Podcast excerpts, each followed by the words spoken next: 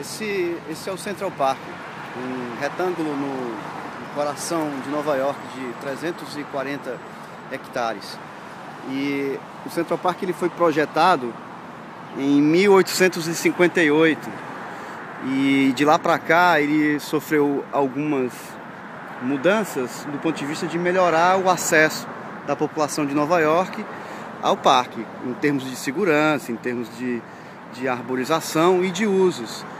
E é interessante que a, a, relação do parque urbano, da área verde, com a cidade de Nova York é legal também, porque o, o Central Park ele não é apenas uma, uma área verde no coração da cidade. Próximo à região do Central Park, tem alguns equipamentos é, urbanísticos super interessantes utilizados pela população, como no caso o Museu de História Natural, que é um, das, um dos museus mais famosos do mundo, com muitas coleções e, e, e artefatos arqueológicos de todo, de, de, todo o mundo.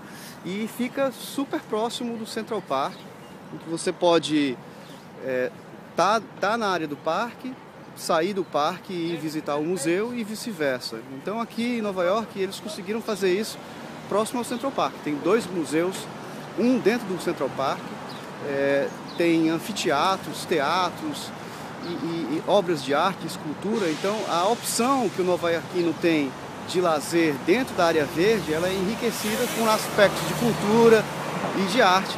Né? Então, independente da época do ano, agora nós estamos aqui no inverno e você consegue ver a população utilizando. Não apenas as, as trilhas e as estradas, é, praticando esporte, andando com seus suas crianças e com seus animais, mas também utilizando todas as áreas que ficam próximas ao Central Park, né, como esses museus. E, e é interessante quando se fala em utilização de áreas centrais de uma cidade para a criação de parques, porque aqui, em termos de. Isso vai. É, é, é uma área muito valorizada para você transformar num parque.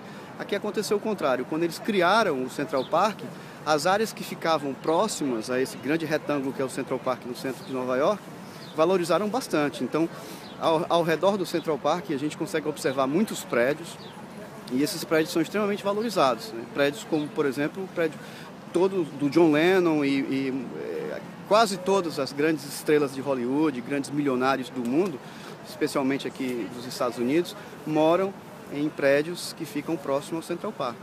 E também a gente consegue ver bem próximo essa questão do comércio. Então tem muito comércio pequeno e comércio grande, como bares, restaurantes, que acontecem em função do parque. Então um parque urbano ele traz muito mais para uma população do que simplesmente uma área verde. Ele traz todos esses elementos que a população acaba usando e, e, e usufruindo em determinados momentos do dia e do ano.